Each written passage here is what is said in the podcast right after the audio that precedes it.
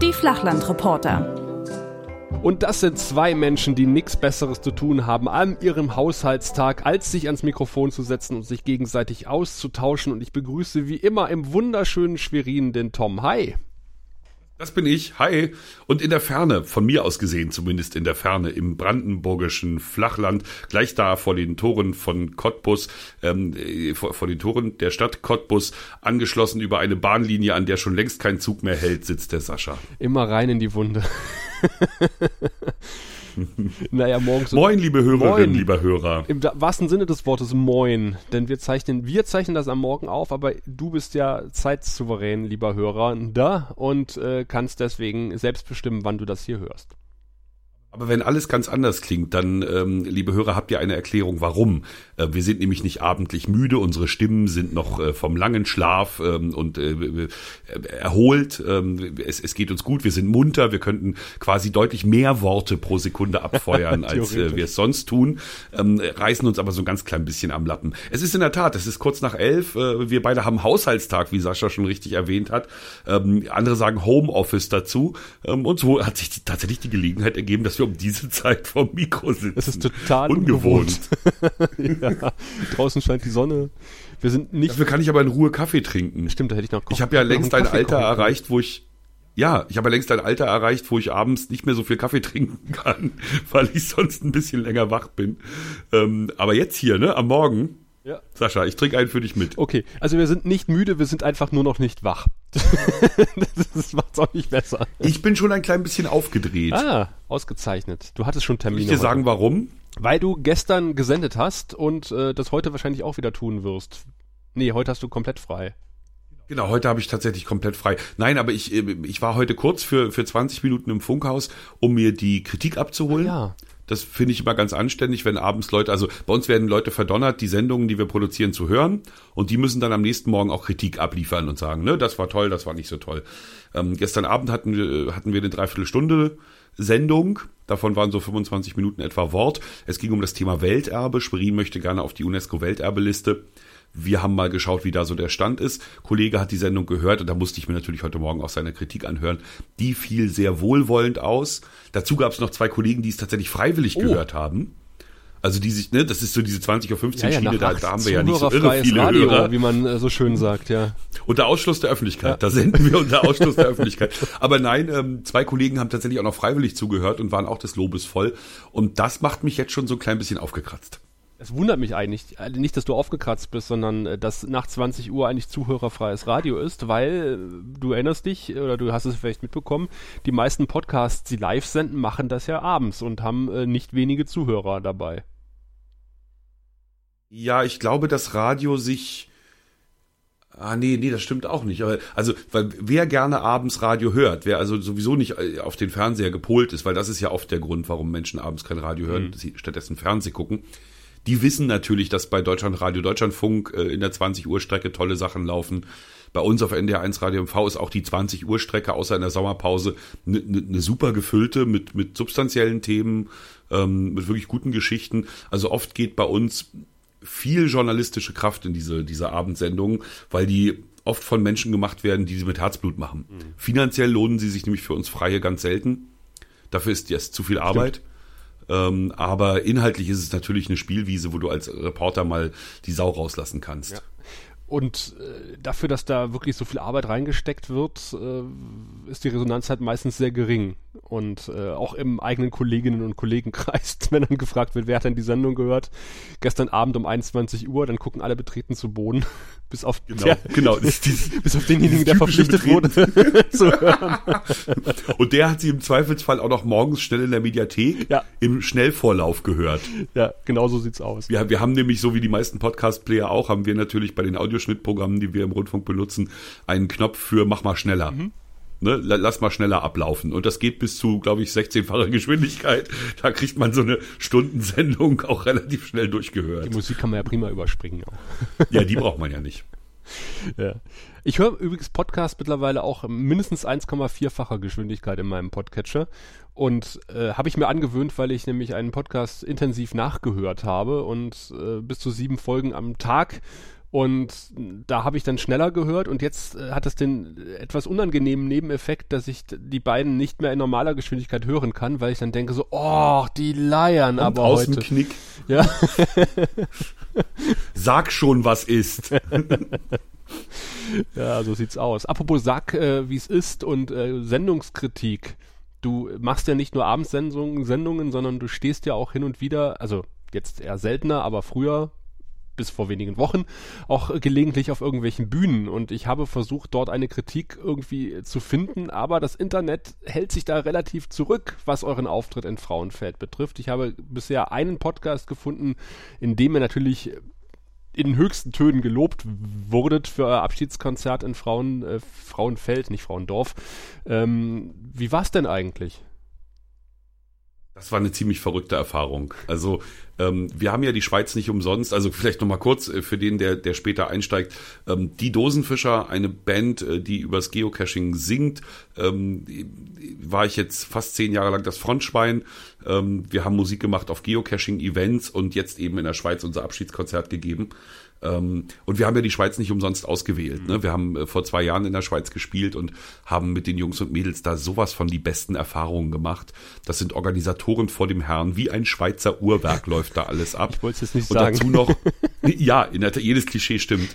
Und dazu noch mit einer Freundlichkeit, mit einer Ruhe, mit einer Bedachtsamkeit, mit, mit einer wirklich Zugewandtheit auch, auch uns gegenüber, dass, dass man wirklich nur, nur hin und weg ist. Ne? Also ähm, wir sind in unserer Unterkunft angekommen und ähm, hatten schon mal das gesamte Eventpaket für jeden dort liegen mit T-Shirts, mit äh, den, dem ganzen Coinset, mit allem Pipapo. Ähm, sie hatten uns Wasser und, und Kaffee bereitgestellt. Es war also fast alles da, was man so braucht. Äh, äh, das war schon mal sehr liebevoll. Ähm, ich bleibe jetzt aber mal beim Konzert selber. Ähm, wir hatten wenig Zeit zum Proben, entsprechend hatten wir ein bisschen Schiss. Aber ich glaube, es war für alle ein so besonderer Moment an diesem Abend, dass wir uns alle echt ziemlich am Riemen gerissen haben. Und äh, das Publikum war bereit, von Anfang an mitzufeiern. Das haben sie gemacht. Mhm. Ähm, und mittendrin und am Ende gab es dann wirklich auch das ein oder andere Tränchen. Mhm. Das war sehr, sehr berührend. Ich habe jetzt nicht auf die Tränendrüse gedrückt mit den Ansagen, aber na klar, schon irgendwie so zwei, drei Sachen gingen eben schon auch in Richtung Abschied. Und das waren auch sehr emotionale Momente. Als es dann soweit war, und wir tatsächlich nach ein, zum letzten Mal, wir nennen es Dosenfischen live auf der Bühne, unser Smash-Hit, sage ich mal, ähm, war für mich das Hauptgefühl Wahnsinn, dass wir mit, mit der Vorbereitung so gut abgeliefert haben. danke Publikum, danke Band, was für ein, ein geiler Abend, was für wunderschöne Momente. Ähm, und als Ende habe ich überhaupt nicht gedacht, mhm. dass das jetzt das letzte Mal war, wir nennen es Dosenfischen in der Formation und vor so vielen Leuten. Ähm, das, das war mir in dem Moment komplett entfallen. Also es war ein, ein großartiges Erlebnis für uns zumindest. Und ähm, alles, was wir hinterher aus dem Publikum gehört haben, war auch sehr wohlmeinend, wobei aber auch die Erfahrung sagt, dass niemand kommt und hinterher sagt, also, also wenn ihr da äh, immer C-Dur statt G-Dur spielt, dann klingt das aber Schiete. Ich kann mich aber dran erinnern, So. bei eurem vorletzten Konzert, wo ihr in diesem komischen, äh, schalltechnisch nicht unbedingt äh, tollen Ah, Objekt gespielt habt, äh, dass es da auch durchaus Kritik gab und dass es auch irgendwie mal hieß, ja, der Sandmann, der sitzt immer nur auf der Bühne und bewegt sich überhaupt nicht, was irgendwie daran lag, dass du, alter Mann, Rückenprobleme hattest. Ja, das waren zwei, jetzt bringst du zwei Dinge Ja, durcheinander. aber wir das- hatten zwei schlechte, wir hatten zwei schlechte Konzerte hintereinander. Das eine, da war sozusagen das gesamte Umfeld ganz schlimm. Ähm, das Konzert selber war ganz schön, außer dass ich auf dem Hocker sitzen musste, weil ich mit dem Motorrad angereist war und wahnsinnig Rückenschmerzen hatte. Da gab es tatsächlich Kritik daran, dass ich auf einem Hocker gesessen ja, ja, habe. eben. Ähm, beim zweiten Konzert war es dann so, dass der Ton so schlecht war auf der Bühne und vor der Bühne, wegen eines Raums, der dafür nicht geeignet war und weil totale Amateure am Mischpult standen, äh, das war dann Berchtesgaden, das äh, war, war auch daneben. Mit den beiden Erfahrungen im Rücken sind wir nach Frauenfeld gefahren und in Frauenfeld war wieder alles gut.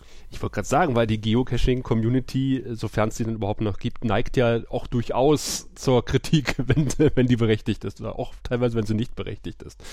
Also in, Wobei wir da immer Glück hatten. Also, dass, dass die, den Dosenfischern mal einer richtig einen eingeschenkt hat, ist meines Wissens kaum passiert. Ich habe aber auch äh, mir irgendwann angewöhnt, weder Konzertmitschnitte im Nachhinein mir anzugucken, noch groß ähm, die, die Meinungsvielfalt zu scannen. Ähm, weil es, also ich komme mit dem Eindruck von der Bühne, der ist wie er ist und den, den nehme ich erstmal als gegeben hin.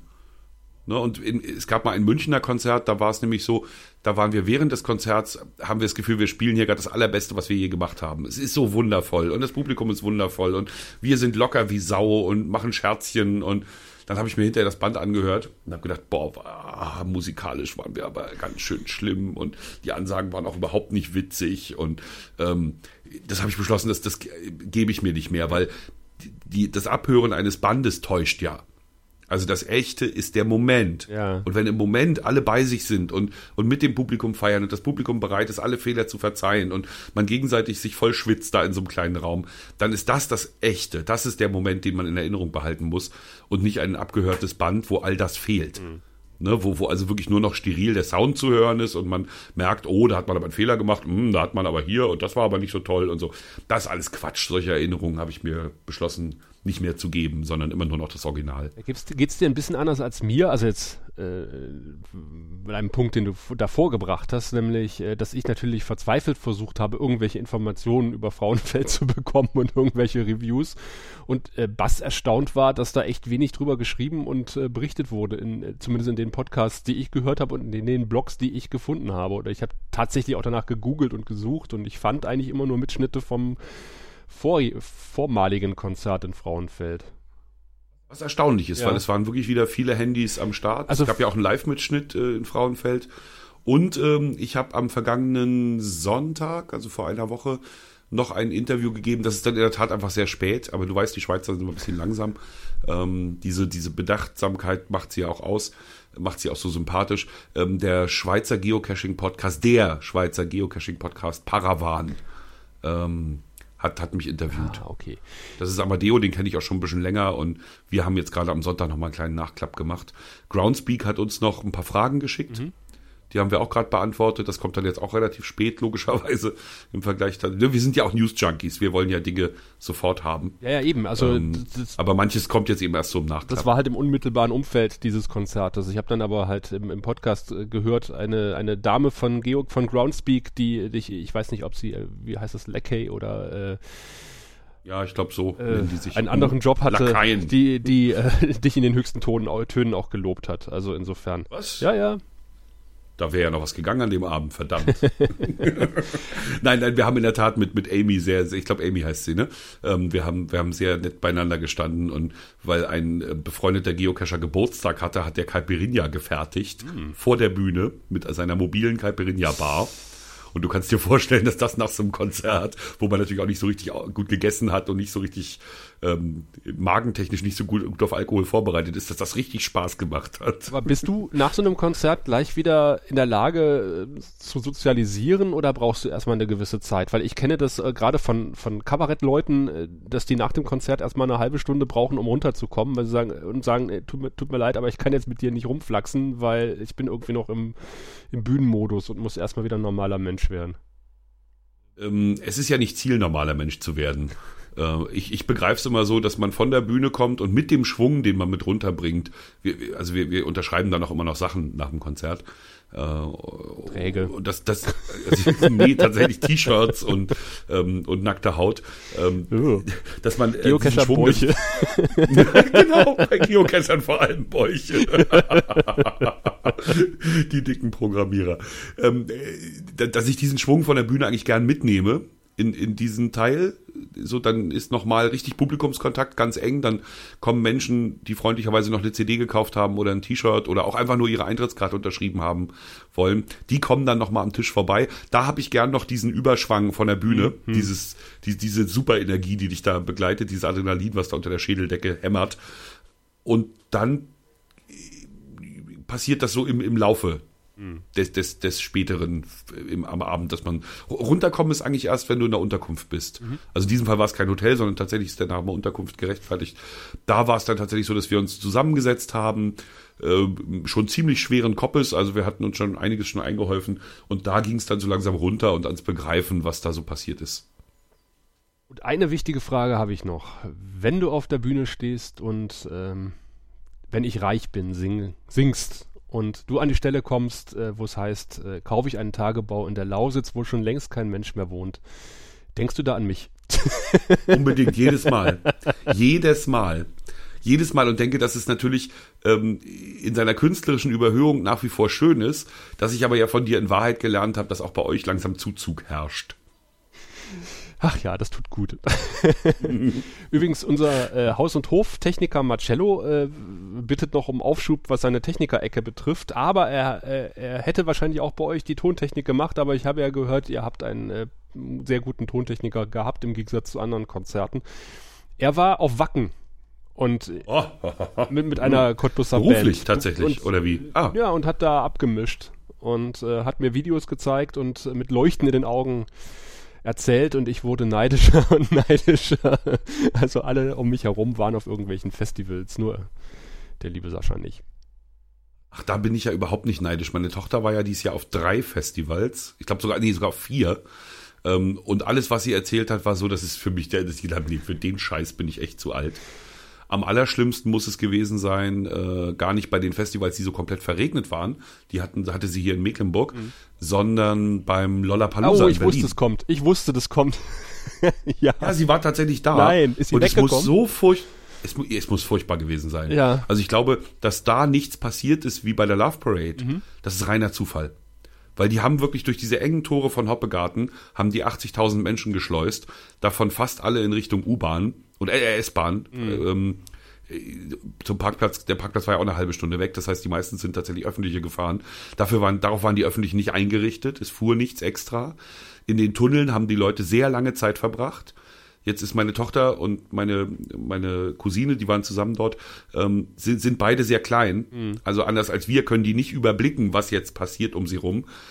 Furchtbar. Mhm. Also, wie gesagt, ich glaube, es war reiner Zufall, dass da keine Katastrophe passiert Das habe ich aus mehreren Quellen auch schon gehört. Diese Einschätzung. Furchtbar. Also alles, was sie erzählt hat, war absolut furchtbar. Sie kam guter Laune wieder. Mhm. Kinder sind da irgendwie hart im Nehmen mit 17 irgendwie, aber äh, jede, jedes Wort war so, dass ich dachte, ach du Scheiße, um Gottes Ja, ja, Willen, mein- furchtbar, schrecklich. Meine Frau war tatsächlich. Klosituation, da. die Essenspreise, die, es muss ja alles furchtbar gewesen sein. Ja. Meine Frau war beim Lollapalooza Festival. Das hatte ich ihr geschenkt. Und was berichtet sie? Ähm, und das war sehr lustig, weil halt beim äh, hier im Radio immer hieß, naja, komm, alle Brandenburger sollen, sollen bitte, wenn es irgendwie geht, mit den äh, privaten Verkehrsmitteln kommen und nicht die öffentlichen nutzen. Was ich irgendwie Ach. sehr merkwürdig finde bei einem Festival. Und ähm, dann hieß es aber auch, äh, ganz furchtbare Stories wurden erzählt von der Parkplatzsituation, aber du konntest im Vorfeld einen Parkplatz buchen. Natürlich gegen ein gewisses Entgelt und äh, bist dann da auch hingekommen. Das muss wohl ganz gut geklappt haben, wie ich dann hörte. Ähm, und Ja, das haben meine Cousine, hat meine Cousine auch im Vorfeld gemacht. ja, Ähm, meine Cousine ist 23 und fährt Auto und hat ähm, das äh, schon, schon mal eingerührt. Hat dann aber bemerkt, dass sie vom Parkplatz bis zum Festivalgelände irgendwie eine halbe Stunde laufen soll und fand das wiederum total unangemessen und hat deswegen die S-Bahn genommen. Sodass sie dann also doch von Felten bei, bei Berlin, nördlich von Berlin, Ja. eine ganze Weile unterwegs waren, bis sie dann äh, bei Hoppegarten angekommen sind. Und, und was ich nicht wusste, ich hatte das Ticket hier, also äh, es, ich meine, war ja schon irgendwie, dass eine Woche vorher irgendwie noch äh, auf der Kippe stand, ob dieses Festival überhaupt stattfinden würde, was mich irgendwie schon gewundert so? hat. Ja, ja. Es haben zwar immer alle dementiert, haben gesagt, nein, nein, das findet auf jeden Fall statt, aber es gab halt noch äh, diverse Prozesse bis äh, am ersten Tag, wo das stattfand, äh, über den Lärmschutz. Und Oh ja. äh, Mhm. es war, weiß ich nicht, das stand unter keinem guten Stern, dieses Festival. Ich hatte es ja meiner Frau irgendwie schon Weihnachten die Karte geschenkt und dann haben wir dann irgendwann im Fernsehen gesehen, äh, von einem Monat oder sowas, dass da eine Bürgerversammlung in Hoppegarten war, wo es dann um ähm, dieses Festival ging und der Tenor war so ein bisschen, naja, es wird schon irgendwie stattfinden. Und wir so, ja, vielen Dank, wir haben die Karten schon so eine Ewigkeit. Was ich aber nicht wusste war, äh, dass man diese Karten irgendwie aktivieren muss. Man, man kriegt Oh, diese Karten aha. und dann kenne ich das. Meine Festivalzeit ist ja irgendwie auch schon zehn Jahre her. Ne? Äh, man, man druckt die Karten aus und geht dann, fährt dann zum Festival, zeigt die vor, der Strichcode wird eingelesen, man kriegt ein Bändchen und kommt aufs Gelände.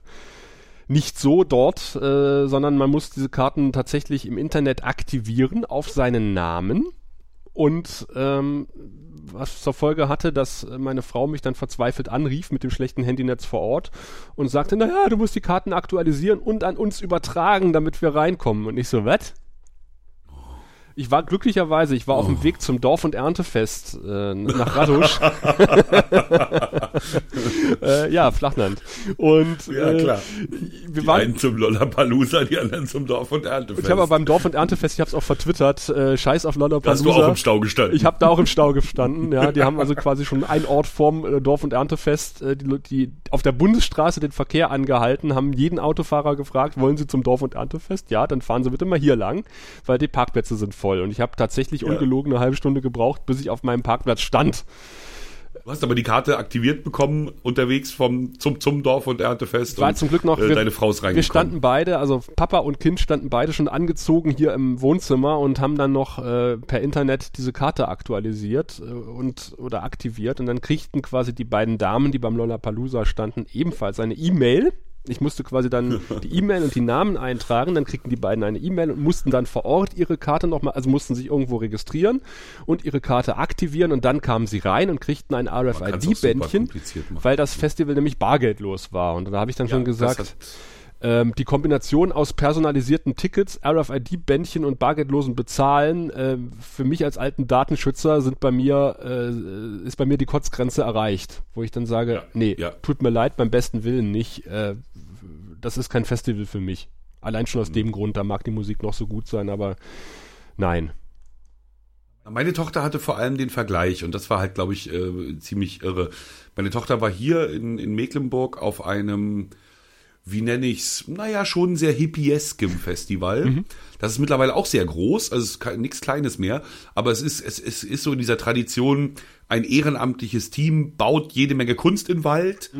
Es werden Bühnen hingestellt, die es läuft viel Festivals. Dance und Kram und alle haben einen kleinen Pavillon und alles ist nett und so. Ne, das war jetzt auch nicht nur nett, weil es halt nur geregnet hat und sie demzufolge im Schlamm standen die ganze Zeit, aber ähm, Das gehört mein dazu. Gott, ne, das es war halt ein geiles Festival, so für sie als Grunderlebnis, auch gerade wegen dieses vielen Ehrenamts, ne, weil da eben, klar hat das alles Geld gekostet auch, sie hat natürlich Geld gebraucht, um die Karte zu kaufen, war jetzt auch nicht billig, aber ähm, im Prinzip war es ein Festival von Idealisten.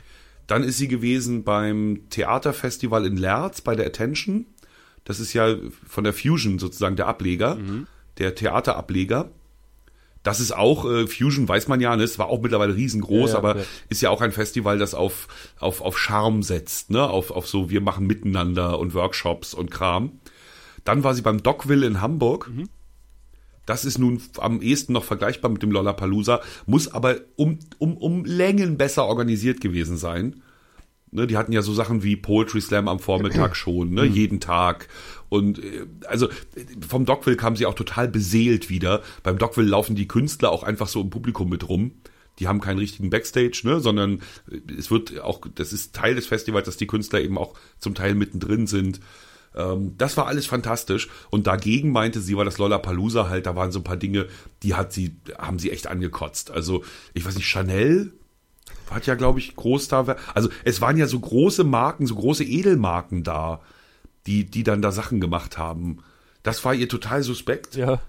Das passt das doch auf gar so nicht. einer oder? ganz Parfüm und kommerziellen Ebene schon läuft. das ist irgendwie. Sowieso. Also Bier und Aber auch Festivals verstehe ich, dass man als Biermarke irgendwie ein Festival Genau, da sponsert. muss man da sein. Aber nee, also ich, ich weiß auch nicht, ob es Chanel war, aber so ähnlich in dieser Liga, ne? In dieser so ähm, ganz, ganz merkwürdig. Äh, die Preise haben sie echt entsetzt. Ne, sie hat ist nun wirklich gut mit Geld ausgestattet worden von uns äh, und meine Cousine war ja auch noch da, aber ähm, es muss wohl wirklich sehr, also genau, sechs Euro im Bier. Ne, das fand, also ist schon heftig für ein Festival, finde ich. Zumal du Wo nichts du auch mit erstmal ordentlich darfst. Eintritt zahlst Also und so. Genau. Meine, meine Frauen Nichts. standen ja draußen und äh, mussten einen Apfel und eine Gummibärchentüte abgeben. Warum auch immer. Gottes Willen. Nee, also ich, ich hoffe, dass, dass, dass die Tendenz zum Lollapalooza hiermit dann auch äh, gestorben ist und sie da nicht wieder hin muss. Oh, ich muss ganz kurz eine Begebenheit hier erzählen. Ich sitze ja in meinem Wintergarten wieder und vor meinem Auge auf unserem alten Apfelbaum hüpft gerade ein wunderschönes rotes Eichhörnchen von A nach B. Ich, kann, ich, ich könnte dir jetzt gar nicht folgen, wenn du mir was erzählst. Ich muss Eichhörnchen gucken. Ja, ich gucke dummerweise nach vorne raus auf die Straße und nicht auf unseren großen Hinterhof, wo dann auch normalerweise Eichelhäher und Tauben und Jetzt anderes. Getier sich äh, die Hand geben. Jetzt jagen sie sich. Jetzt sind es zwei. Ach, sind zwei. Nee, Schluss jetzt. Wir sollten auch mal wieder zum Thema kommen, weniger oder? Eichhörnchen-Content. Wir müssen Flachland reportern. Ja, aber das, auch das gehört dazu, sozusagen. Ich finde auch. Wir sind ja auch ein bisschen ein Personality-Podcast. Es gibt Neues von der Apfelkönigin. Nein. Ja, wir sind äh, erstens äh, von der ehemaligen Peizer Teichnixe darauf hingewiesen worden, dass wir versehentlich äh, von der Forster Apfelkönigin gesprochen haben. Natürlich war die Gubner Apfelkönigin gemeint. Aber Antonia, äh, die erste, ist nicht mehr Gubner Apfelkönigin. Du, Was ist passiert? Ihre Amtszeit ist zu Ende gewesen. Ach so. Nein, es wurde ich dachte, sie hat den Apfel abgegeben. Na, ist, du weißt doch, ihr, ihr Konkurrent, ihr Unterlegener hatte doch geklagt äh, mhm. auf Titel und Thron und Apfel. Was für ein schlecht aussehender Mann das ist. Ich habe den jetzt ja mal gesehen auf so einem Foto. Wie kommt der darauf? Also es gibt ja auch schrumpelige Äpfel. Ich meine, vielleicht hat er, hat er so irgendwie die für sich die die, die Parallele gezogen. Also da habe ich ja gedacht, der, der, ist doch überhaupt nicht, das ist doch gar kein, das ist doch gar kein so ein Adonis, wie ich jetzt gerne hier als Apfelkönig hätte. Wieso klagt der? Ja, er repräsentiert nicht. Das hast du schon richtig erkannt. das, das hast du sehr freundlich formuliert. Die meisten Gubner. Äh, auf jeden Fall hatte er erst demnächst äh, den großen Termin vom, vom Amtsgericht, äh, wo er gesagt hat, äh, die Wahl war ungültig und ähm, sie muss das Amt niederlegen und ist grandios gescheitert, wird aber Berufung einlegen und hat aber jetzt auch demnächst ja nochmal einen Termin, nächste Woche beim Landgericht, glaube ich sogar, wo er dann den Tourismusverein auf 50.000 Euro, was, 5, nee, 5.000 oder 25.000, auf jeden Fall auf nicht wenig Geld äh, Schadensersatz verklagt. Ähm, mit der Begründung. Was genau ist ihm für einen Schaden entstanden? Das ist uns auch nicht ganz klar. Also er hat es irgendwie begründet, dass er als Trödelhändler ja ähm, gewisse Märkte nicht wahrnehmen könnte, wenn er Apfelkönig wäre und aber die jetzt schon abgesagt hat, in der Hoffnung, Apfelkönig zu werden. Das ist also irgendwie alles e-, etwas konfus. Oh, das ist aber selber schuld. Und das also, Gericht hat ja auch festgestellt, ähm, dass, die, dass der Führerschein nicht die Voraussetzung ist, Apfelkönigin oder Apfelkönig zu werden. Und dann hat er drauf nur gesagt, ja, äh, ich gehe davon aus, das ist so. Und okay, ja, dann, ja, dann äh, wird das ja äh, dann. Äh Also das Was ist für ein Blödsinn. Es, es wird uns noch eine Weile weiter beschäftigen, obwohl natürlich die. Aber er hat ja erstmal verloren, ne? Ja, natürlich. Das war doch die, das war doch die News. Er hat ne? bisher war, alles verloren. Äh, ja. Ja. Meine Güte. Aber er gibt nicht auf. Nicht auf. Er gibt nicht auf. Apropos nicht aufgeben. Mhm. Gibt ja so Themen, die man, die man gedacht hat, man hat sie längst verdrängt, aber zack sind sie wieder da. Und bei mir ist das so mit der RAF. Ah, schönes hab, Thema. Ich, mhm. ne? ich habe mich ähm, als, als junger Mensch sehr dafür interessiert. So, gerade zur Wende, ne? Was ist da im Westen eigentlich passiert? Was war der deutsche Herbst eigentlich? Mhm. Meinhof, Bader, Enslin, Jan-Karl Raspe, was waren das eigentlich für Leute? Was wollten die? Dann hatte Stefan Aust auch gerade sein Buch geschrieben. Stammheim-Komplex, glaube ich, mhm. oder so. Ne? Also das war auch gerade frisch raus und habe mich dafür, wie gesagt, sehr interessiert. Mittlerweile lichtet sich das Dunkel ja etwas. Ne? Jetzt sind die 30 Jahre um, man kann die Akten einsehen. Und was unter anderem passiert ist, ist, dass Bänder vom Stammheim-Prozess aufgetaucht sind. Oh. Und zwar haben die gesagt, hier, ne, das geht ja öfter mal ein bisschen turbulent zu in diesem Sitzungssaal. Äh, das kann man, glaube ich, auch so sagen, mit Otto Schili als Anwalt und so. Das war schon, musste eine irre Sache gewesen sein. Und deswegen haben sie zum, zur Unterstützung der Protokollanten Bänder mitlaufen lassen. Mhm. Diese Bänder wurden immer, nachdem sie abgeschrieben waren, gelöscht, ordnungsgemäß. Ne, das war ja damals, hat man es mit Datenschutz ja noch ein bisschen genauer genommen. Übrig geblieben sind aber, äh, fragt mich jetzt nicht, fünf, sechs, sieben Tonbandspulen, 20 Tonbandspulen, die einer findige Archivarin entdeckt hat. Diese Tonbandspulen sind dann äh, dem WDR zugegangen. Mhm. Und der hat aus den äh, Stammheimbändern ein, ähm, na, wie soll ich sagen, ein, ein Feature gemacht. Ah. Das habe ich mir gestern angehört auf einer langen Autofahrt. Ähm, kann ich nur empfehlen, ist als Podcast auch zu haben. Heißt die Stammheimbänder eine Dokumentation. Gibt's in der Langfassung eine Stunde 18 oder in der Kurzfassung 54 Minuten. Ähm, unfassbar geil. Otto Schili als Anwalt im O-Ton damals. Sehr abgefahren. Und Horst Mahler wahrscheinlich auch. Nee, Horst Mahler, von dem haben sie keine Bänder. Ja. Dann eben Ulrike Meinhof im O-Ton, Bader im O-Ton, der Vorsitzende des Gerichts immer wieder natürlich im O-Ton. Mhm. Unglaublich. Also das muss man sich wirklich mal anhören. Das gibt einen so irren Eindruck. Äh, es macht das Ganze so lebendig auf einmal, was man so abstrakt bis jetzt wahrgenommen hat. Mhm. Das kann ich, wie gesagt, nur dringend empfehlen. Mein Podcatcher hat es einfach runtergeladen. WDR 5, Doc 5, das Feature. Wo du sagst, 21 erhaltene Tonbänder waren es. wo du sagst WDR 5, äh Quatsch, wo du sagst äh, RAF, hups. ähm, wir sind auch über den deutschen Herbst und die RAF gestolpert, denn äh, du wirst es ja nicht, äh, nicht ahnen oder du wirst es vielleicht schon ahnen oder vielleicht auch wissen, äh, ein Großteil der ausgelieferten RAF-Leute sind in der DDR untergekommen oder ein Teil. Das weiß ich natürlich. Und äh, rate mal, wo sie untergekommen sind. Jetzt sag nicht in Kolkwitz. Nicht ganz, aber im Synthesewerk Schwarzheide zum Beispiel. Und haben dort äh, bis zur Wende, bis kurz vor der Wende ähm, tatsächlich relativ unbescholten und unentdeckt äh, weiter gearbeitet und geheiratet und äh, sonst wie was gemacht. Und äh, da sind Da, da habe ich, ja, du erst. Und- da ähm, sind wir jetzt nochmal dabei, also wir mit, auch mit Zeitzeugen zu reden und sowas. Äh, das ist eine ganz spannende Geschichte. Ähm, also für, für, für mich vor allen Dingen, der ja die andere Seite eher kennt und äh, aber zu, zu jung ist, um sich wirklich auch mit dem deutschen Herbst da irgendwie noch bewusst äh, irgendwas äh, erinnern zu können. Äh, fand ich das total faszinierend, dass sie tatsächlich hier im, im Süden der DDR irgendwo untergekommen sind und ein neues Leben angefangen haben. Ganz davon abgesehen, dass meine mittlerweile leider verstorbene Schwiegeroma mit äh, Tamara Bunke zusammen zur Schule gegangen ist. Okay, andere Liga.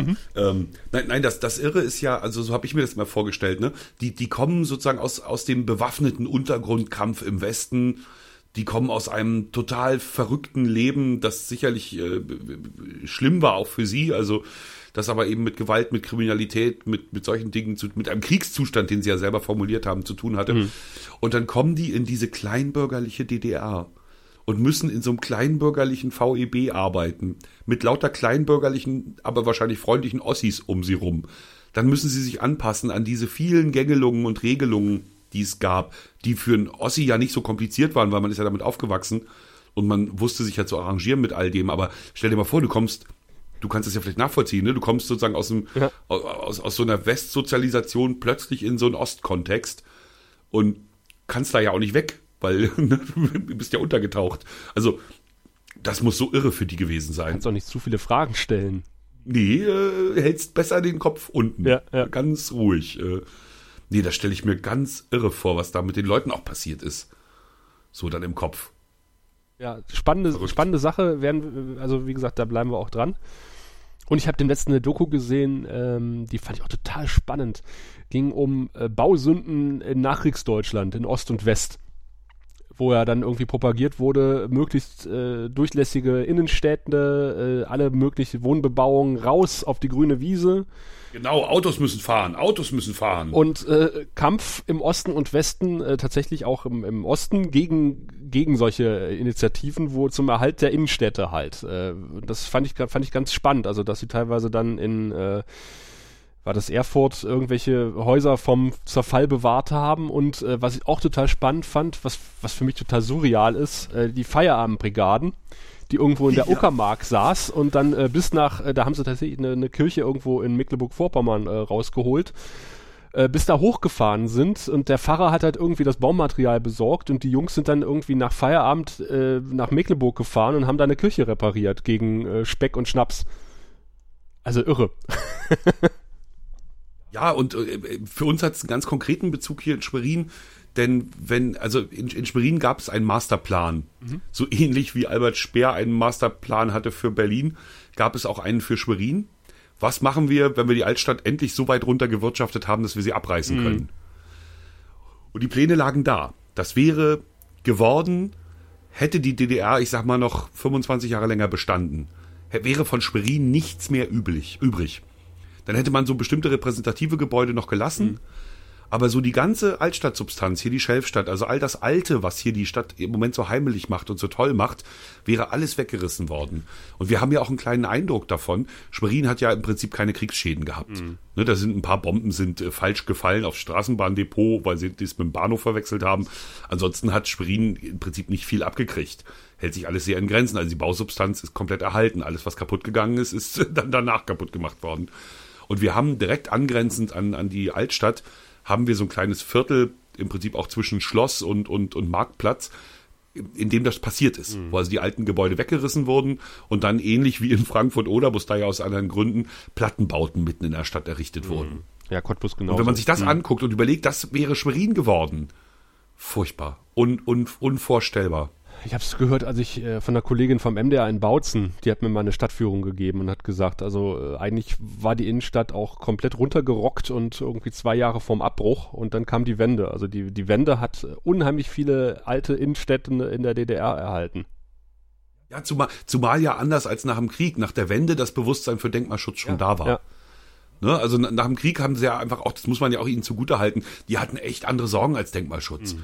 Ne, lass uns hier mal machen. Wir haben jetzt hier Trümmer, auf den Trümmern können wir aufbauen. Das bisschen, was uns noch im Weg steht, das reißen wir weg und dann machen wir hier moderne, moderne Städte. Ja. So, das war ja eine andere Aufbruchstimmung. Aber selbst in Städten, aber nach der Wende hatte man eben Gott sei Dank schon so ein Bewusstsein dafür, dass das Alte was wert ist. Aber selbst in Städten, die halt wenig Kriegszerstörung hatten, kamen halt die Stadtplaner, haben gesagt, okay, jetzt diese alte Innenstadt, die ist 300 Jahre alt, die muss weg äh, wir brauchen hier Zum ein modernes Einkaufszentrum. Mhm, und genau. dann haben sie irgendwie das letzte Fachwerkhaus in Bochum haben sie vorgestellt und äh, die ganze Innenstadt, die sie drumherum gebaut haben, ist ja ganz, ganz furchtbar. Also das ganze, ich kenne es ja selber halt äh, gerade hier Ruhrgebiet, Westdeutschland, äh, Eschweiler, die Innenstadt. Warst du mal in Lüdenscheid? Äh, das ist ja auch da die Ecke. Da haben sie ja. Sauerland, oh. Ganz furchtbar. Unfassbar. Ja, ja, ja, Unfassbar. Da gehst du in die Innenstadt und denkst, was, das ist die Innenstadt? Das wäre bei uns nicht mal ein Einkaufszentrum. Und das, das Lustige oder Traurige ist ja, es gab jetzt einen Vorstoß von irgendeinem Berliner Architekten, der gesagt hat, okay, äh, das mit dem BER, das wird nichts mehr. Und äh, lass uns äh, den, den, den BER zumachen und wir bauen einen neuen, irgendwo im Flaming äh, also irgendwo zwischen der Lausitz und dem Fleming an der Autobahn direkt, okay. bauen wir einen neuen Flughafen hin und äh, das, äh, für den alten habe ich auch schon einen Plan. Da bauen wir nämlich ein. Lollapalooza. Ja, genau. Äh, äh, da machen wir ein Stadtteil draus bis, äh, mit bis zu 20.000 Einwohnern. Und das Terminalgebäude ist dann quasi der Einkaufskomplex. Und die Pläne, die er da so skizziert hat, hat mich so fatal an diese Stadtplanung der 60er, 70er erinnert. Äh, und der muss echt in diesem Jahrhundert hängen geblieben sein oder in diesem Jahrzehnt, äh, weil er hat ja auch ernsthaft vorgeschlagen, äh, naja, äh, dann müssen wir halt in Brandenburg tausend Leute umsiedeln. und da ist, ja, mir echt der, genau. mir, ist, mir, echt der Hals geplatzt, weil ich gesagt habe, äh, als ich das gelesen habe, habe ich dann getwittert so, ach, die Eingeborenen bekommen dann ein paar Glasperlen, dann wird das äh, selten so viel geballte Berliner Arroganz in einem Artikel gelesen. Es ist echt unglaublich. Ja, aber gut, beim Braunkohletagebau hat man sich da nicht so viel Gedanken gemacht. Ja, aber also, selbst da äh, siedelst du mal nicht eben 20 Leute um, weil das dauert auch gerne mal 50 Jahre, bis, bis du da alle Klagen durch hast. Und äh, wie blauäugig ist es, sich hinzustellen, zu sagen, wir siedeln mal 1000 Brandenburger um für einen Flughafen. Apropos Flughafen. Ja. Kann ich schon einhaken Natürlich. oder hast du dazu noch was? Ähm, wir haben ja hier den berühmten Flughafen Parchim International. Mhm äh, zu dem es ja auch eine wunderschöne Dokumentation gibt. Ähm, Herr Pang aus China kam der einst und kaufte dem Landkreis Ludwigslust-Parchim, damals noch dem Landkreis Parchim, den Flughafen ab. Alle waren total glücklich. Juhu, wir sind dieses Drecksding los. Es war nämlich ein Militärflughafen mit ziemlich vielen finsteren Hinterlassenschaften. Äh, und äh, seitdem wirtschaftet Herr Pang da und bezahlt eben im Monat auch seine 300.000, damit dieses Ding läuft und gehört ihm ja, ne? Ein internationales Drehkreuz äh, für die Luftfracht und die Passagierströme zwischen China und Deutschland will er da errichten. Das will er schon viele, viele Jahre. Nichts so richtig bewegt sich, aber wie gesagt, er bezahlt immer brav und wir haben den Flughafen nicht an der Backe. Mhm. Mittlerweile gibt es sogar den Verdacht, dass es Herrn Pang gar nicht mehr gibt, sondern dass da also nur noch Herr Pang sozusagen als, als, als es wird dieser Name, weil er bekannt ist, wird er halt immer noch benutzt. Ja. Aber es soll ihn, also möglicherweise, es gibt schon Theorien, dass es den gar nicht gibt, dass ähm, die Chinesen den schon längst abgesägt haben und da irgendwas dahinter steht noch, ne? Dass der entmachtet ist und von seiner Frau war mal die Rede, die das Ganze übernommen hat. Und naja, das glaubt aber keiner so richtig. Also große chinesische Banken sollen dahinter stehen, der chinesische Staat. Man weiß es nicht. Jetzt ist ja hier ähm, Trouble um Air Berlin, ne? Mhm. Heute endet ja die Bieterfrist. Und Herr Pang hat mitgeboten. Und Herr Pang hat mitgeboten. Ach. Also Link Global, also seine Firma zumindest. Wie ja. gesagt, er als Person, vermuten wir alle, ist, ist gar nicht mehr der, der Spieler. Ähm, aber Link Global soll mitgeboten haben. Äh, von äh, einer Milliarde war die Rede. Mhm. Und da spätestens kommt man dann auch drauf, dass Herr Pang die wahrscheinlich nicht in der Tasche hat, sondern dass da schon irgendwie der chinesische Staat möglicherweise hintersteht. Der Chinese, TM. ja, ja, genau, der Chinese mit dem lustigen Reishut. Und dem Kontrabass. Ähm, dann waren es aber drei. Ähm, jedenfalls, äh, wir, wir recherchieren da gerade wie die Wilden. Während ich hier mit dir locker mal podcasten darf, müssen die Kollegen richtig schuften und sich durch das Dickicht äh, der Berichterstattung wühlen. Also im Studio Peking, das haben wir schon rausgefunden, mhm. kennt niemand Herrn Pang. Die haben auch probiert, den, weil er wollte schon mal einen Flughafen kaufen, äh, noch, noch einen ja. anderen in Deutschland. Da haben die schon mal probiert, mit ihm irgendwie Kontakt aufzunehmen und sind gescheitert. Über Wochen hatten sie das probiert. Und die können ja nur auch Chinesisch. Ne? Also äh, die, anders als wir haben die ja einen anderen Zugang ähm, und sind, wie gesagt, gescheitert. Also insofern äh, alles ein bisschen merkwürdig, aber da ähm, arbeiten wir gerade dran. Ich musste gerade dran denken an die Folge, wo Homer Simpson nach Indien fliegt, um Apus Buddha zu treffen. Und er landet ja. dann irgendwie in Delhi oder Neu-Delhi und fragt so, sind Sie Apus Bruder? Nein. Ja, sind Sie ja. Apus Bruder? Ja. Na endlich. Spricht da irgendwie Leute auf der Straße an. genau. Das ist eine süße Folge. Aber wo du sagst Flughafen, gutes Stichwort. Äh, ich war auch tatsächlich, wir haben ja auch das ein oder andere ähm, Investitionsobjekt hier in der Lausitz und äh, der Flughafen Drewitz ist ja schon mehrfach, habe ich darüber schon berichtet, dass ich dort war? Ich glaube nicht, nee. Äh, mehrfach verkauft worden. Äh, unter anderem wollten Amerikaner dort ein internationales Drehkreuz errichten und Ach, eine Schweizer Firma hat ja dort irgendwie äh, sich eingebucht und hat dann quasi auch die, die, sämtliche Segel gestrichen, die man finden konnte. Auf jeden Fall ist das Ding jetzt momentan insolvent. Ob wieder mal oder das erste Mal kann ich jetzt nicht beurteilen aus der Lameng. Aber ähm, auf jeden Fall hängt das Ding auch wie Blei an den Füßen vom, von Kreis und der Kommune. Die hätten das Ding auch lieber heute als morgen wieder äh, irgendwie abgestoßen. Aber es gibt halt diese Insolvenz und es gibt einen eingeschränkten Flugbetrieb. Und ich bin drauf gekommen, weil äh, die liebreizende Kollegin Sandra, die du kennengelernt hast, unsere Verkehrsfliegerin ist und, mhm. äh, und gesagt hat, sie, sie war halt in der Lausitz und wusste nicht, darf sie über diesen Flughafen drüber fliegen oder nicht, gibt es da noch diese Sicherheitszone äh, und ist da überhaupt noch irgendwen? Und hat dann irgendwen angefunkt, hat das irgendwie drei Tage versucht rauszufinden, hat das nicht so richtig äh, rausfinden können und ist einfach losgeflogen, hat dann irgendwen, hat dann einfach mal gefunkt und war halt total überrascht, irgendwen anzutreffen, der ihren Funkspruch beantwortet hat und derjenige war wohl auch relativ überrascht, dass ihn jemand anfunkt und äh, da habe ich gesagt, okay, den porträtieren wir jetzt mal. Den Menschen, der halt im insolventen Flughafen jeden Tag äh, auf den Tower fährt und ähm, hofft, dass ihn Sitzt. irgendjemand anspricht oder anfunkt. und äh, das haben wir gemacht und das ist ein richtig schöner Beitrag geworden. Der ist auch schon vor Ewigkeiten gelaufen und ich durfte tatsächlich äh, Follow Me fahren. Das war total geil. Und es gab einen, äh, einen Knopf, der hieß äh, Dödel ein. Was? Und Dödel ist wohl das gelbe Rundumlicht. Ah. Und ich bin die ganze Zeit damit gefahren und ich sagte, ich habe das dann abgestellt, sagte zu den Menschen so, ich musste mich jetzt hier zehn Minuten zusammenreißen, diesen Knopf nicht zu drücken, auf dem steht den Dödel, Dödel einsteht. Aber es ist äh, äh, ganz, ganz spannend eigentlich. Äh, ich glaube, die sind Ach, das immer noch nicht los. Also da sitzt er ist zu zweit, der hat noch einen Kompagnon äh, und er muss dann aber auch ähm, Rasen mähen und sowas. Also diese riesige Ach, Rasenfläche, die Betonpiste ist momentan so kaputt, dass sie nichts drauf landen lassen können. Also haben sie die Graslandebahn die muss aber auch regelmäßig gemäht werden. Das muss er selber machen. Äh, sein Kompagnon kocht dann eine Bockwurst, wenn doch irgendjemand mal landet bei ihnen. Äh, war ein total schöner Drehtag. Haben wir fürs ist aber auch gemacht. hübsch, ne? So ja. Berufs, also ich stelle mir die Stellenanzeige, stelle ich mir lustig vor.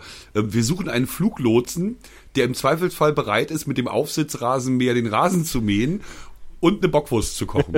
ja, so ist es. Er ist Mädchen für alles. Das heißt, du hast eine Fluglotsen-Qualifikation. Und machst aber so ein paar Hilfsarbeiten noch nebenbei. Er hat es halt vorher schon gemacht, ne? Und ihm hängt total das Herzblut dran. Und er sagt, äh, eigentlich braucht die Lausitz diesen Flughafen, weil halt äh, Leute auch mit Flugzeug mal kommen wollen und mal landen wollen. Tatsächlich kam dann irgendwer einer aus Norddeutschland angeflogen ähm, zu einem Kieferorthopädie-Termin. Aha, auch hübsch. Einfach mal morgens irgendwo in Norddeutschland losgeflogen und dann äh, nach, nach Cottbus, Drewitz, äh, in Drewitz gelandet, mit dem Taxi nach Cottbus, Kieferorthopädie, wieder zurück, wieder ins Flugzeug, ab. Hammer. Ich hatte ja am Flughafen Parchim meinen ersten großen Reporter-Einsatz live draußen, ähm, ohne Netz und doppelten Boden, als von Parchim aus mit einer Antonov, also diesen Riesenteilen, mhm. ne, diesen Riesenflugzeugen, U-Bahn-Waggons aus Berlin nach Delhi geflogen wurden.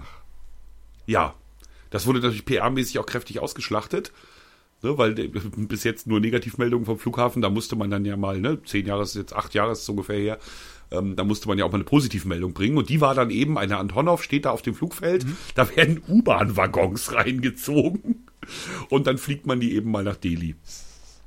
Ganz spektakulär war nämlich auch in Drewitz äh, die Landung des äh, A400M der berühmte Militär-Airbus, äh, von dem. Ich denke, ihr habt da eine Grasnarbe. Ja, ja, äh, und das sollte ja. Da kann der drauf landen? theoretisch. Also es war ja irgendwie, der ist ja Militär, der soll ja irgendwo auch in Afghanistan landen. Also haben sie gesagt, wenn ah, sie das okay. mal testen wollen, in der Pampa zu landen, dann fliegen dann sie. Fahren wir nach Brandenburg. Entweder nach Mecklenburg-Vorpommern oder Brandenburg und es ist dann Brandenburg geworden.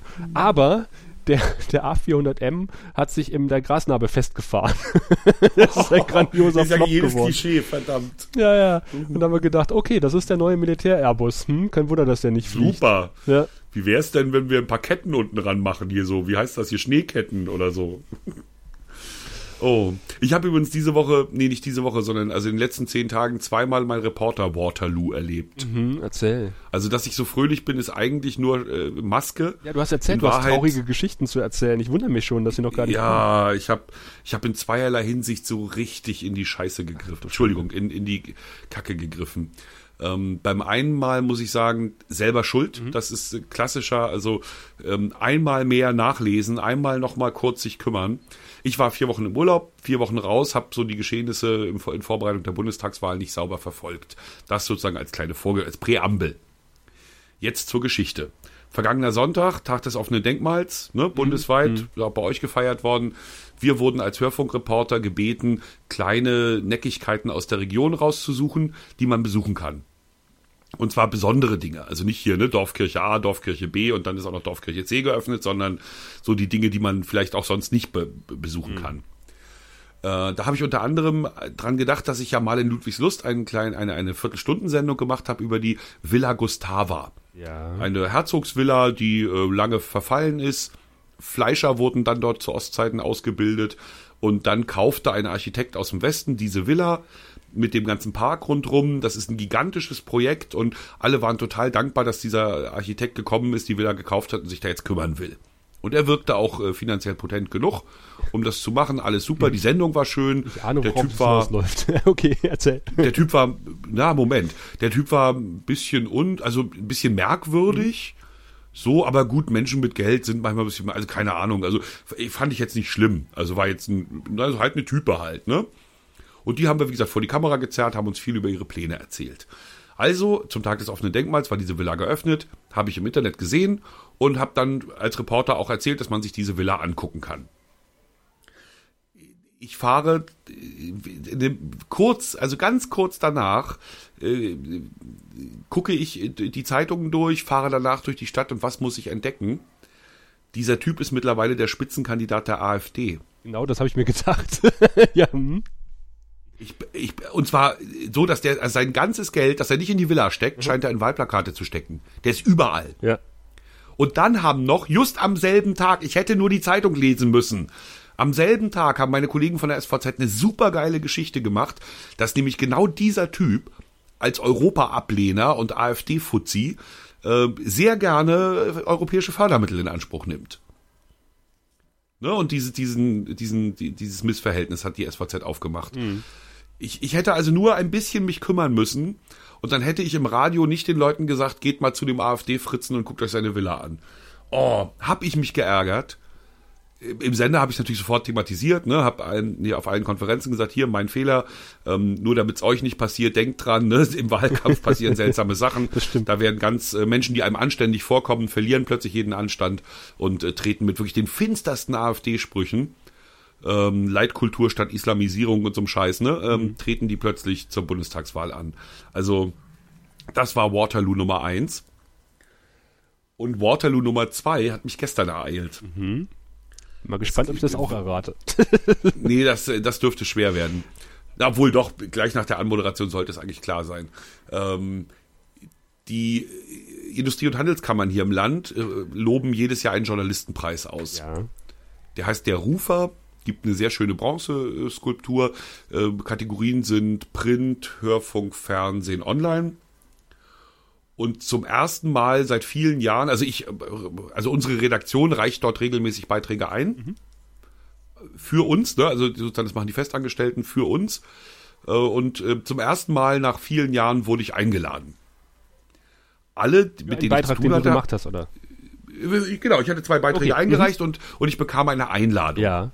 Alle um mich rum sagten, na ja, dann bist du ja wohl einer der, ne, dann kriegst du wohl einen Preis, weil sonst wird man ja in der Regel nicht eingeladen. Zumal die Preisverleihung stattfand in Röbel. Das sind von hier anderthalb Stunden Fahrt. Mhm. Autobahn. Also weit. Es ist weit.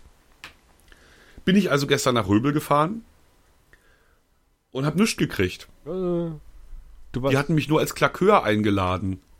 Berichterstatter? Also, nee, auch nicht. Berichterstatter waren ja da. Also, ja. das, äh, nee, ich, also, es ist völlig unüblich, jemanden einzuladen, der keinen Preis kriegt. Mhm.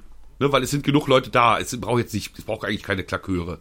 Insofern bin ich, wie gesagt, relativ fest davon ausgegangen, dass ich da einen Preis kriege. Und da ich gestern ja auch noch diese Hörfunksendung hatte und die ja, vorbereiten ja. musste, musste ich meinen Autoren sagen, passt auf, Kinder, in der Konferenz, in der großen, ich bin sechs Stunden plus Veranstaltung hier. Ich bin, ich bin da mal sechs Stunden nicht da an diesem Tag. Kann keine Beiträge abnehmen und, und mit euch besprechen. Also ne, seid vorher fertig oder äh, wir machen es knapp hinterher.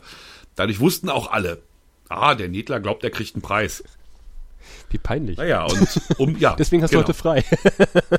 Deswegen habe ich mir heute frei genommen. Nein, auch da habe ich heute Morgen in der Konferenz nochmal mein Haupt gebeugt und gesagt, passt auf, Kinder, gibt altes russisches Sprichwort, das sagt, du kannst Bären erst Haut abziehen, wenn du Bären hast.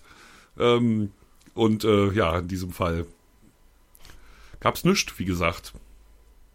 Gar nichts. Dabei hattest du deine Festrede schon im Sakko. Ich hatte vor allem die 2000 Euro schon ausgegeben.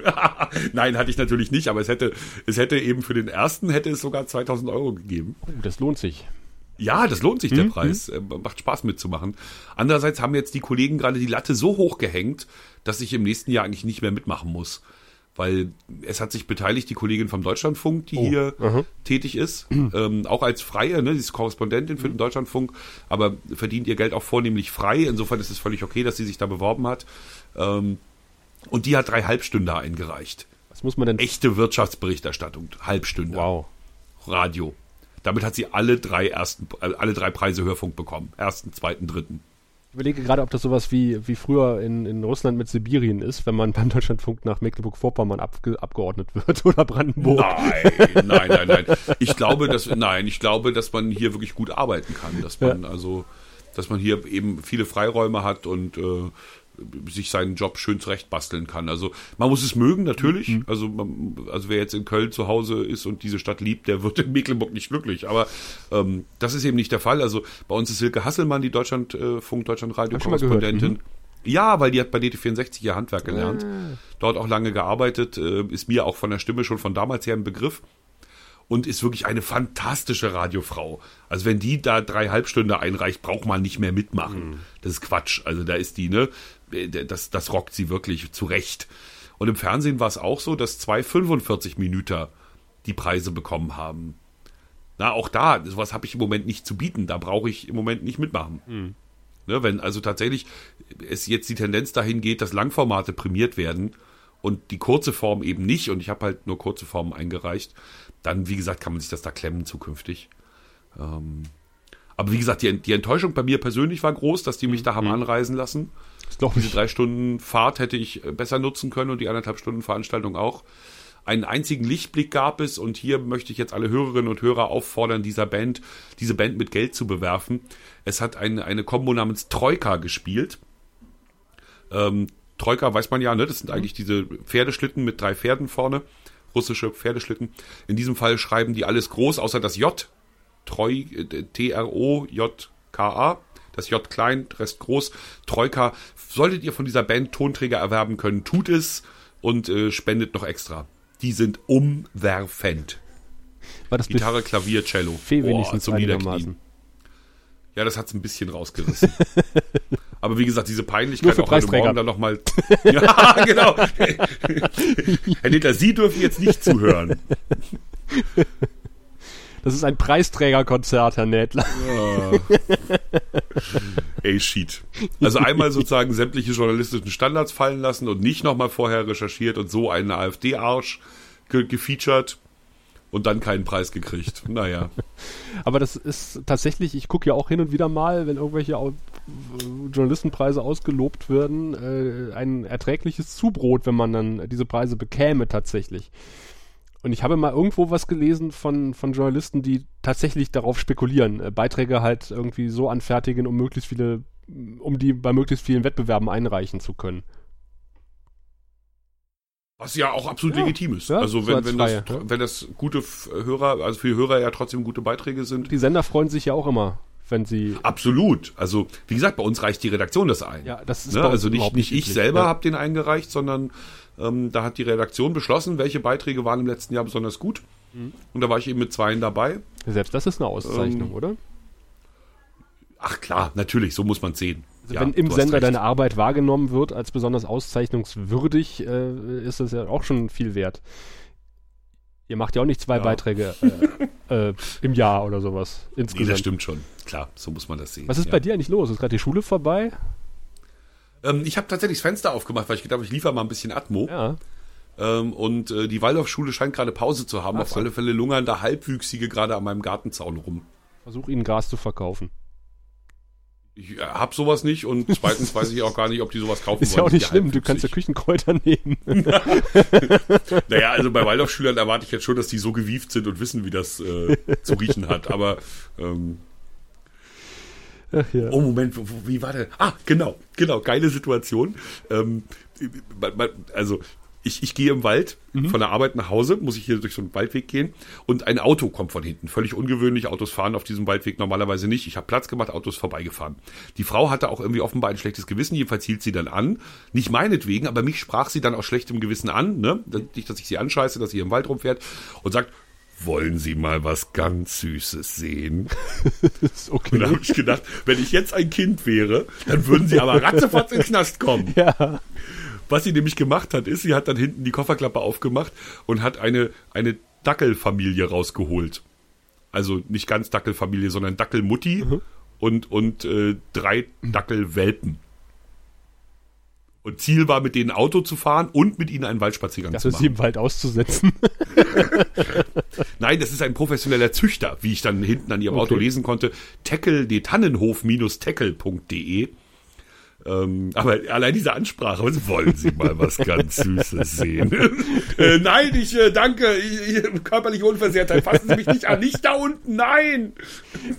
Allein schon, wenn die Rollen vertauscht gewesen wären, wärst du auch schon im Knast. Ja, genau, genau. Geh mal zu so einer Frau mittleren Alters und Raune, ihr wollen Sie mal was ganz Süßes sehen? Wollen Sie mal meinen Waldi streicheln? meinen Tackle herumführen.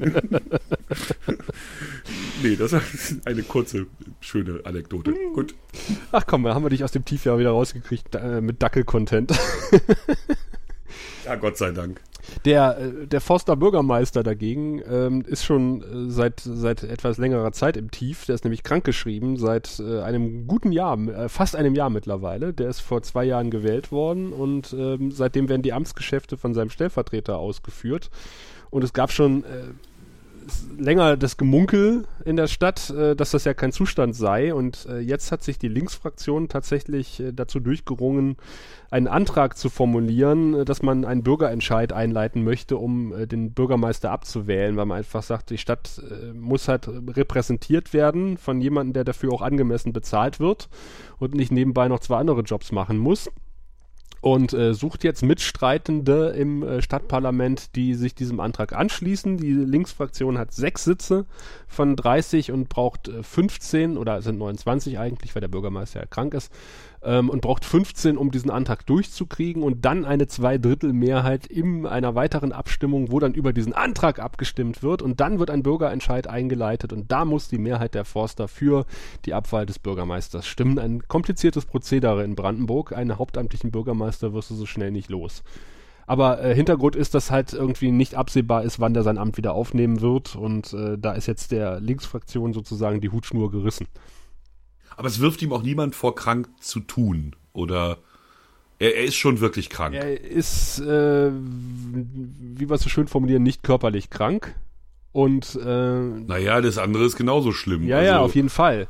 aber es ist Dass halt sie irgendwie- manisch-depressiv sein, Psychosen haben, keine Ahnung. Also Burnout ist ja alles nicht schön. Ja, also. ja, ja, aber das ist halt auch nicht absehbar, wann er halt wiederkommt. Und ähm, Und er selber hat die Größe nicht zu sagen, okay, das äh, kann ich dann vielleicht auch nicht mehr Bürgermeister sein. wie man hört, will er sich nächste Woche äußern dazu. Aber Okay. das hat er schon mal angekündigt, wo alle gedacht haben, oh, jetzt äh, verkündet er seinen Rücktritt. Es ist natürlich auch so, ich habe ja auch mit anderen Bürgermeistern und ehemaligen Bürgermeistern drüber gesprochen, du musst halt eine gewisse Zeit im äh, Sessel sitzen, damit du deine Pensionsansprüche sichern kannst. Oh. Und es macht einen Unterschied, ob du tatsächlich selber zurücktrittst oder zurückgetreten wirst. Ja, stimmt. Stimmt. Und da ist es manchmal dann strategisch klüger, zurückgetreten zu werden. Ja.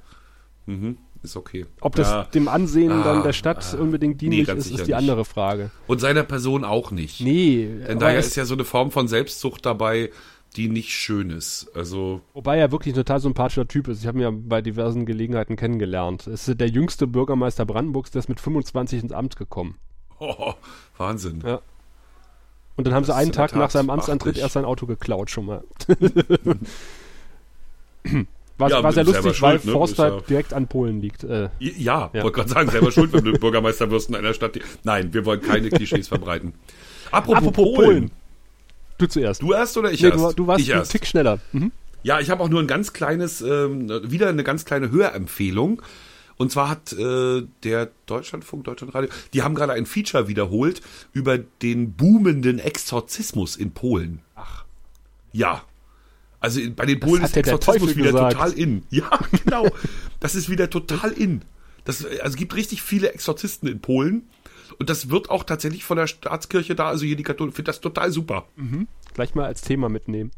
Ja, also ja, also muss man mal gucken. Also aber die Frau, die da recherchiert hat, äh, hat echt Zeit. Also sie hat, glaube ich, ein ganzes Jahr versucht, irgendwie mit Leuten da in Kontakt zu kommen, was total kompliziert war. Sie hat dann tatsächlich eine Frau getroffen, der der Teufel ausgetrieben wurde. Sie hat den Oberexorzisten getroffen äh, und und so ein paar Veranstaltungen mitgemacht, die sehr sektenartig wirkten. Also wo auch so die katholische Kirche nicht mehr wie die katholische Kirche rüberkam, sondern eher wie so eine wie so eine Dorfsekte, die dich mal im Kopf macht, damit du irgendwie Geld gibst oder so.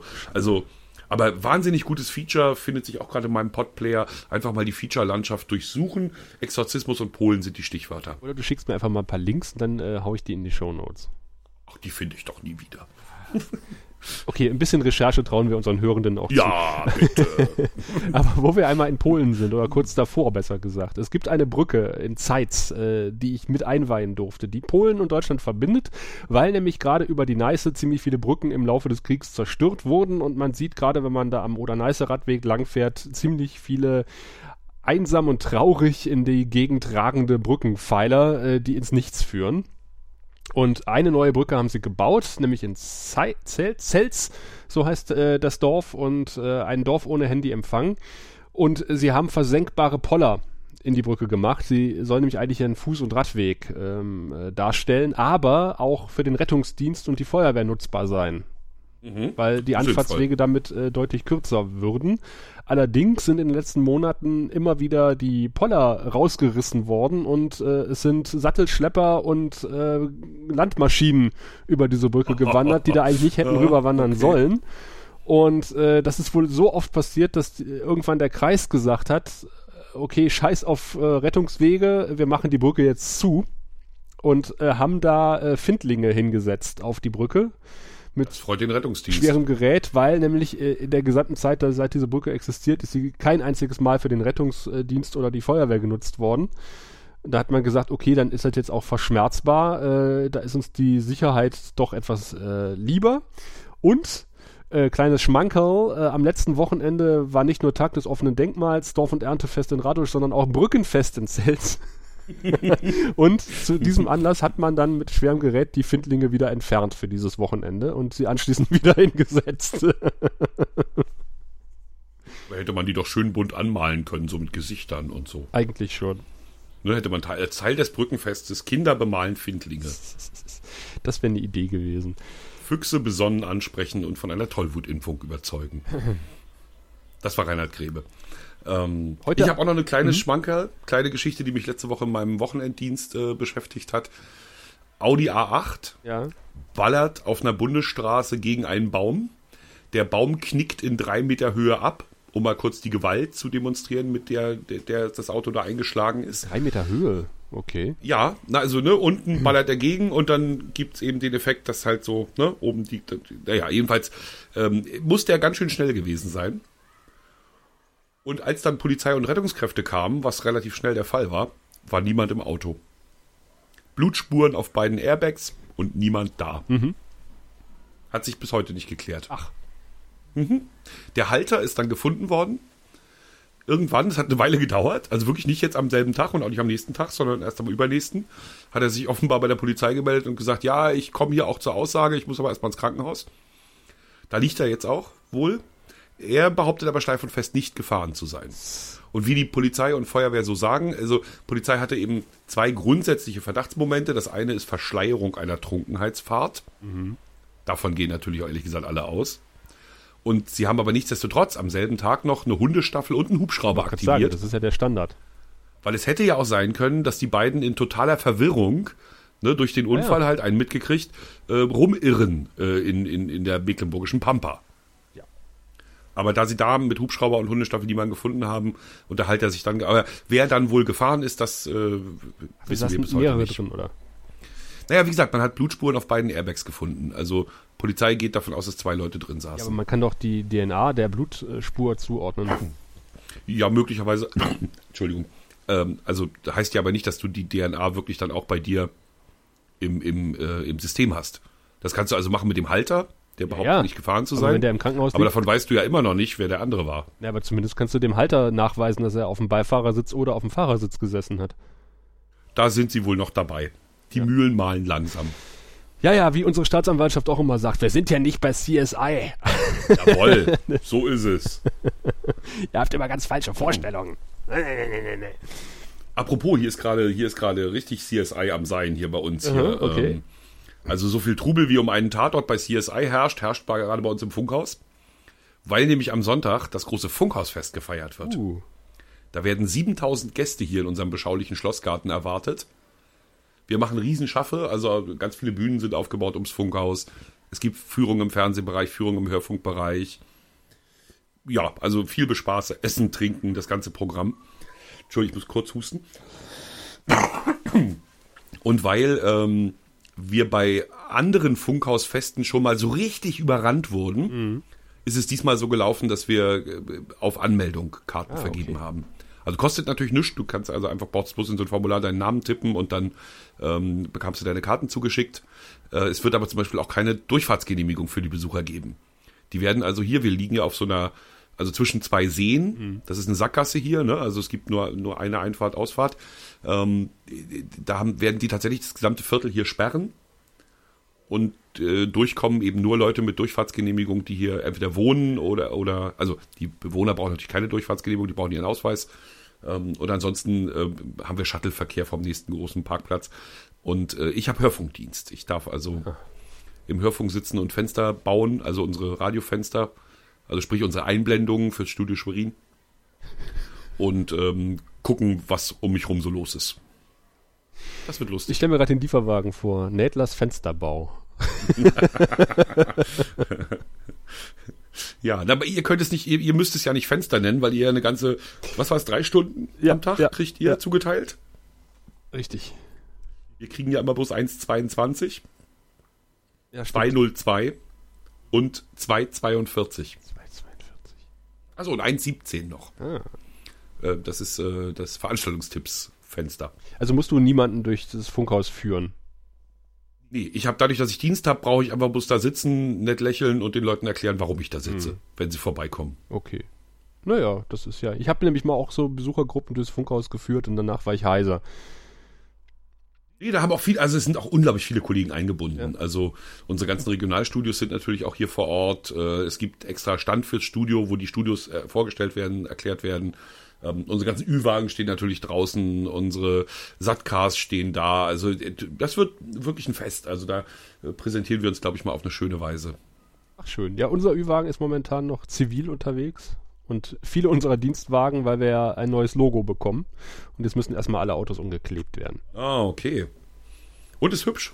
Äh, ja, es ist nicht wesentlich anders als das alte. Das ist äh, aber, Also ihr bleibt bei diesen knalligen Farben? Wir ihr bleiben bleibt bei so den mit knalligen- Gelb und Nee, äh, hier, RBB insgesamt. Der RBB hat sich ein Ah, neues Image okay. verpasst. Bloß nicht Ah. langweilen.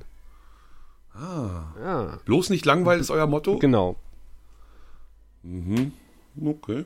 Und machen so ein bisschen selbstironische äh, Werbestrategie. Ich find's ganz lustig, aber ich weiß, dass es äh, auch außerhalb des Funkhauses äh, äh, ja, um- breit diskutiert wird. Uns in Mecklenburg-Vorpommern. Ja. Also lieber Sascha, da wir jetzt äh, zur Mittagsstunde aufzeichnen, Ja, du hast Hunger. bedeutet das oder? natürlich an, nee, bedeutet das natürlich anders als am Abend, dass wir nach hinten raus nicht endlos äh, Kapazität haben und so gar nicht dir noch viel mehr erzählen würde aus meinem Reporteralltag und so gar nicht noch viel mehr von dir erfahren würde aus deinem Reporteralltag, so rege ich doch ein Ende dieser Sendung an. Ähm, damit wir weiterhin unseres Tagwerks nachgehen können. Wir haben ja schließlich Haushaltstag, das heißt, wir müssen auch mal hier ein bisschen Staubsaugen Einkaufen. ähm, und, und einkaufen und äh, vielleicht auch mal das Garagentor reparieren oder was immer zu reparieren ist. Quietscht, Mir ja. war es eine ganz große Freude, mit dir zu plaudern. Wir sollten das bald wieder machen. Dito. Ich hoffe, wir hören uns auch bald wieder und äh, ihr, liebe Hörenden, hört uns auch bald wieder, äh, wenn wir dann wieder uns äh, aus dem Flachland melden. Solange gehen wir zurück aus dem Flachland an die angeschlossenen Podcatcher. Bis dahin. So ist es. Tschüss.